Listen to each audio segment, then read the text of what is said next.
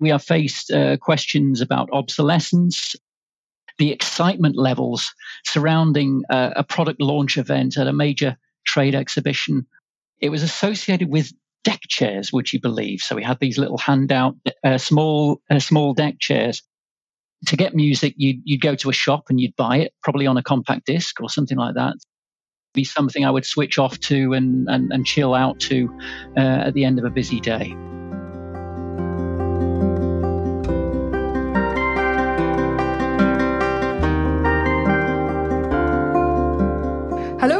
Welcome to the Micromaster Museum podcast, a podcast that celebrates a frequency converter sold more than 5 million times globally.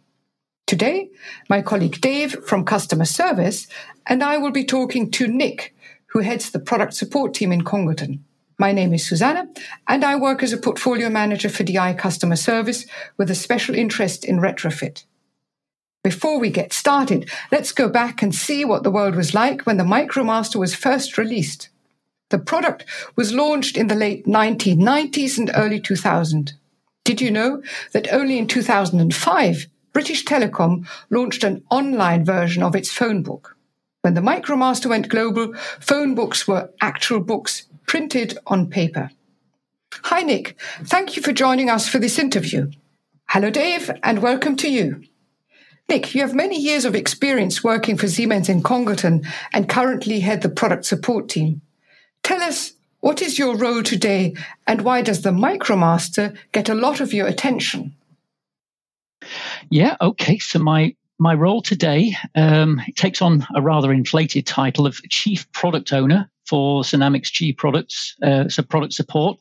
And yeah, my purpose is to act as a product project manager, if you like, within R and D to support the existing product portfolio. And we've got a we've got teams of highly skilled product support engineering professionals in place to uh, in different locations around the world to to make that happen.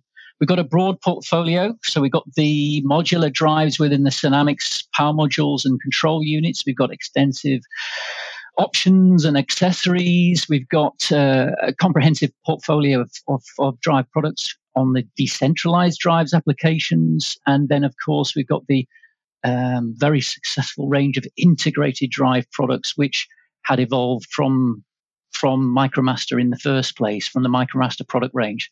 MM4 products are still being manufactured in, in quite substantial quantities, even today, 20 years on. Um, though I think largely they are used in existing rather than new project developments at this point in time. It still occupies uh, our time, uh, primarily because um, yeah, due to the age of the, the portfolio, the MM4 portfolio, um, we we are faced uh, questions about obsolescence. Uh, so some of the older components need to be uh, need to be supported. So uh, yeah, even though the product range is is, is 20 years old, uh, it still occupies our time within the product support team. So thank you, Nick. Thanks for the for a great answer there. Um, if I may, I'd like just to turn to uh, a bit of the marketing associated with uh, with the, the, MicroMaster. So, um, in the first years that uh, MicroMaster went to, let's say, Hanover Fair or SPS, I'm guessing this was a really, really different uh, than than um, what you'd uh, imagine today. And uh, how how did you go about getting information from from those events? Yeah. Okay. Well, let me just explain a little bit about. Uh, well, first of all, my involvement at the time of the launch of MicroMaster Four. So I was I was a member of the product management team. Uh, I, I, was actually supporting the introduction of uh, like sister products within the MM4 range uh, within the decentralized drives portfolio, the so-called CombiMaster range of products. Um, but the MM4 team was was was very multinational. It had team members who have really gone on to, to to hold stellar careers within industry, both within and outside of Siemens. And some some team members are present at the highest levels in our uh, our organisation to this day. Um, but while the launch of the MM4 was taking place, you know, literally the whole team had to pull together uh, due to the amount of work ahead of us. Um, when, when it comes to a trade fair like Hanover, the, the excitement levels surrounding a, a product launch event at a major trade exhibition was and probably always will be one of the uh, one of the highlights in the memory of anybody who's who's fortunate enough to be involved in that kind of event. It was, of course, associated with huge amount of stress and work and effort uh, from the international team uh, to make sure that all the preparations were in place. Um, you know, months of work, all culminating in in a single week of intense activity to showcase you know a new and exciting exhibit like MM4. And when attending a fair, you you you want to present the product in its best possible light and create a, an interest and a buzz around the stand. And of course, uh, the Siemens stand at, at, a Hanover fair or an SPS fair is is always always will be one of the go-to locations for any exhibition. You know, it attracts customers and uh, colleagues and, and competitors. Uh, all on the lookout for something new and exciting to take on board and, and launch in the market. So, uh, th- one of the key elements of a trade fair, particularly for product management, um, is the opportunity to perform market analysis of the competition. And uh, I had, uh, on a couple of occasions, the pleasure of undertaking this role in Hanover. Um, so uh, the role there is you, on the first day of the event, uh, myself and a colleague would spend the whole first day scanning the competition for anything new and of interest and then spend the whole night sorting, collating, digesting uh, our findings so that on, by the following morning, uh, day two of the fair, a fair report would be available in print to all the Siemens colleagues attending the fair and thereby uh, providing direction in the main areas of interest that they should be looking out for. So this this exercise um, was both exhilarating and and exhausting in equal measure, um, particularly when when having to perform stand duty for the remainder of the week. So, uh, yes, the marketing activities, the preparation work involved in setting up a stand uh, is huge. Uh, creation of brochures and other handouts uh, need to be made available. And also, you know, setting up working models and other attractions for, for visitors to the stand. Uh, it requires an army of, of, of uh, background support. So thanks for that, Nick. Um, I, I, totally agree with you. that the the, the fairs, the Hanover Messe, the SPS, the the huge stress levels, and for, for what's a short period of time. But my um, one of my uh, benchmarks for any fair is the type of giveaways that they have, and uh, yeah, absolutely, I am that shallow. But um, I just wanted to ask you, um, twenty years ago, what what type of things were we were we sharing with people and uh, and motivating people to come on our stand with? Yeah, I, I, remember going back at that time, MM4 uh, launch. We had a, a rather rather uh, spurious, rather dubious uh, marketing campaign. It was associated with deck chairs, would you believe? So we had these little handout, uh, small, uh, small deck chairs, and I think the marketing message, which was somewhat diff- difficult to explain, was associated with the ease with which a deck chair could be uh, put together, uh, and that represents uh, not dissimilar to an MM4 in the ease of how it can be uh, commissioned and, and, and set up. So um, yeah, it, it, was it, it was a, a an eye catching, a memorable uh, marketing campaign, uh, although not the easiest one to explain, let's say. Well, I, would like to focus on the ease of setup rather than you can collapse it in 20 seconds. So, uh, absolutely. So, uh, yeah, great story that, Nick. And uh, certainly one that I remember, having worked for Siemens for a number of years myself, I can remember the, the, the tiny deck chairs being appearing on people's desks in the office and uh, people using them as mobile phone stands. So, uh, yeah, I really remember that, present, uh, that, that giveaway as well, too. So I have to add, when I went to the Hanover Fair the last time, there were no, no deck chairs around, so uh, times have changed. Um, but I'd be very interested, Nick, to hear um, another sort of input or, or thought from your side. Um, I understand that part of sort of the rollout for the MicroMaster involved a so-called MicroMaster sales manual, and I think people actually met up in Herzogenaurach. There was a bit of an introduction meeting, and was really about meeting people, which is very different from the present day where we're doing a lot of Zoom and Teams meetings. Perhaps you can give us some insights what it was like, sort of this phase of the um, sales manual being rolled out. Absolutely, yeah. I mean, these these were the days before virtual meetings and and Teams, as you say, and so at that time, uh, the most expedient way of of delivering information to a very expectant uh, sales force was within a, a sales conference, and this this allowed uh, product management to really again showcase all the work that they put into this. And as you say, we a sales conference was was prepared for MM4 and uh, in Herzog, Herzogenaurach. I think we were in one of the Adidas uh, hotel venues at that time. So a key part of that uh, activity was the the generation of this sales manual. Um, this would contain the sales manual would contain all the information vital to a sales region to launch the products uh, with the latest data available. So information such as uh, you know key features about the products and the reasons behind them um, where the products would fit in the market uh, and the the competition the competitive products uh, that we were looking to to address and then key uh, sales argumentation, so the fighting fighting talk that's needed to to launch a product. So while now we would uh, you know go to a fair where with uh, and provide all the data online or on some kind of digital media.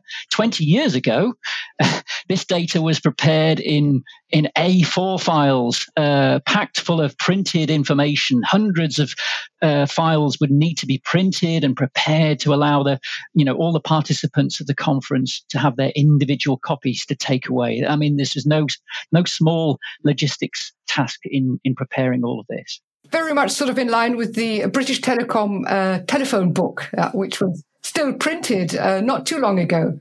Yes, no, absolutely. It was it was all in paper form at that point in time. So, uh, I mean, the, the, sales conference itself.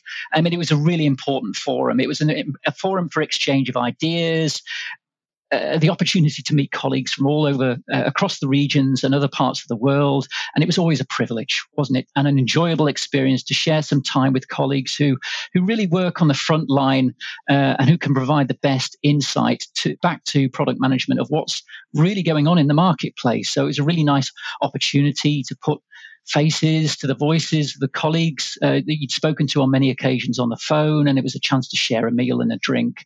Um, you know, something we we miss out on uh, in today's world where business travel is is less uh, less prevalent. I mean, I think there was a, there was an interesting story where um, the presentations themselves at this conference, you know, they were really detailed, and the questions that were faced and the the debate that we had within that was really intense. Um, but of course, it was broken up with some occasional lighter moments. You know, particularly memorable. I remember the presentations. There was some uh, rather surprising appearances within the foils um, of a recent football result at that time between the England and Germany national teams. I think England had won for the first time in a generation. So uh, the present the presenter had to um, rather hurriedly and embarrassedly uh, on each occasion apologize to the to the German members of the audience uh, for their for their discomfort, while of course everybody else who wasn't German was uh, giggling in the wings. So uh, yeah, it was it was a fun occasion as well as being really uh, an important uh, forum for for bringing together the the sales force. Absolutely, Nick, and um, yeah, I, I, remember the uh, the game that you're actually speaking about, uh, and it was five one. So I'm, I'm I would suggest there are at least at least five um, foils that were, weren't anticipated in there. So, uh, yeah. And it's also interesting because, uh, again, I, have been to the Promotoren-Tagungen or the, or the, or the promoters' meetings, as they, they call them. And, and you're absolutely right. Um, you used to get a, a load of, uh, of, of information being given to you, and here have a read of this, and it was all paper. So, uh, from um, many trees were harmed in the making of this uh, this material, and it's nice to see that our uh, sustainable values have become uh, much further into the forefront of our minds now. So, uh, yeah, I think I think we can all learn from those experiences. But um, yeah, so if we can just for for a second um, turn to an, a slightly other topic that uh, a slightly different topic that I think might be uh, uh, you might be able to add some value on. Um, so through the series of the podcast, we've heard a lot about the development of the drive itself, what it was, what the goals of the drive were. But based on your R and D um, uh, insights, Nick, could you could you ha- perhaps um, share with us some of the how uh, some of the manufacturing techniques and how this has evolved throughout the life cycle of the the MicroMaster? So, what ha- uh, of, course, the, the drive's produced in Congleton. So, what impact has the, the, has the manufacturer of this drive had on Congleton? Yeah, it's had a huge impact. I think um, I mentioned before, MM4 is still being manufactured in not insignificant volumes in Congleton factory. So it's it's a real uh, lasting legacy of success, and it, I think it's a testament to the innovation and effort which went into the creation of a, uh, a sustainable, reproducible manufacturing process, um, as well as, of course, you know, the diligence of uh, countless manufacturing operatives, the team leaders and support staff who've who've gone on to produce millions of uh, MM4 inverter products uh, in use across the globe. Uh, uh, while the location of the manufacturing cells themselves, the MM4 manufacturing cells, they may have moved on several occasions uh, to different parts of the factory. I think the core assembly process has has remained unchanged. Uh, indeed, the, the, the original assembly jigs which have been, uh, you know, tens of millions of operations uh, behind them, uh, they remain largely intact. Um, you know, they look a little bit older than when they were first introduced, but they're performing the same service to this day. I, I'm pretty certain those jigs will find their way into the Siemens Congleton Museum when, when eventually MM4 products are fully retired. But uh, the the MM4 product provided a real step change with respect to manufacturability uh, compared to previous generations, uh, which had relied on uh, multiple PCBs being slotted together into position. With MM4, you had a lean production cell concept. Um, uh, this was created whereby you had single power boards folded up with connections made through uh, interboard jumpers. This significantly increased throughput uh, while ensuring the highest possible quality. Um, I think it's also worth saying that you know many of our suppliers have also followed us on this journey uh, of MM4. You know, many of the components um, at launch are largely unchanged. So while some technologies have evolved in in the interim period, it's it's and it's the role of the product support teams to ensure that those products can still be uh, supported and are available um, when needed until the product end of life. So um, it's also just worth mentioning that many of the manufacturing concepts introduced all those years ago for MM4, they've been carried across to subsequent generations of Sinamics products. And again, that affirms the the innovation and the simplicity of the concept successfully adopted at the Congleton factory, and, and of course, then onwards into the sister factories around the world. At this point, we ask a guest to share a song or an anecdote that you'd most associate with the launch of MicroMaster. So, um, if you had to think of a song, perhaps, what most resonates with you? Yeah, that's an interesting question. That so, uh, I mean, thinking about a song which kind of captured and maybe characterized the time when MM4 first came into being. We it was the turn of the millennium, and uh, I, I, guess there was a song for me which I thought was almost it was ubiquitous. It, at least on all the the radio stations uh, that I might have been listening to at the time, uh, and perhaps on on my way home from the office late in the evening. Um, you know, the, remember these were the days before playlists. Um, you know, when you you you to get music, you'd, you'd go to a shop and you'd buy it, probably on a compact disc or something like that. So, um, and at that time, I think I would hear um, a song "Porcelain" from from Moby on the radio, and, uh, and, and the album "Play." I think would probably be something I would switch off to and and, and chill out to uh, at the end of a busy day. So I'd probably probably choose that one. Yeah, it's uh, it's, a, it's a great cho- so, uh, song that Nick, and uh, yeah, I, am I'm, I'm really glad that it's uh, you're focusing on that. It's a great song to chill out to because uh, the, the, obviously the first line of that song is "In my dreams, I'm dying all the time," and I'm very much hoping that Micromaster didn't drive you to such lengths. So that would be really dark for the listeners, indeed. Yeah, so, it was it was a stressful time, but it was also, as I say, yeah. exhilarating was was another another uh, absolutely adjective yeah, I'd use for that yeah, but that, that, I also had that album, and it's one of my favourites too. And it, I, I, totally agree with you. It's definitely a song which you can uh, put on, sit back and unwind with your favourite drink, perhaps, and reflect on uh, a great day's achievement. So, really good choice, that Nick. It's, as I said, one of my favourites too. So, um, just in closing, so as I walk through the last sort of 10, 15, 20 minutes, we've heard some really great insights of what stand duty looked like 20 years ago when we were all a bit younger, perhaps, and we wouldn't complain about aching feet until at least day two of our stand duty. Um, we've caught a glimpse of uh, Nick's British sense of humour, where um, we put perhaps one or two football related slides into uh, into a presentation, and I'll have to be sure, Nick, to make sure that I don't share any of my slides with with you in advance of any meetings. Um, we. We've also heard uh, some great insights about how manufacturing has been in, uh, has been imp- impacted by MicroMaster and how this storyline developed with the life cycle of the drive. So again, yeah, Nick, just uh, on behalf of Suzanne and, and, myself, thank you for such a really, really great contribution to share, for sharing your thoughts, your stories in this uh, in this podcast, and I'm, I'm, sure it's really great listening for those out there that have taken the time to join us. So let's close it there. Thanks again to Nick, and on behalf of uh, Suzanne and myself, thanks to all of you for listening to the podcast, and we'll look forward to seeing you in the next uh, podcast when it comes along.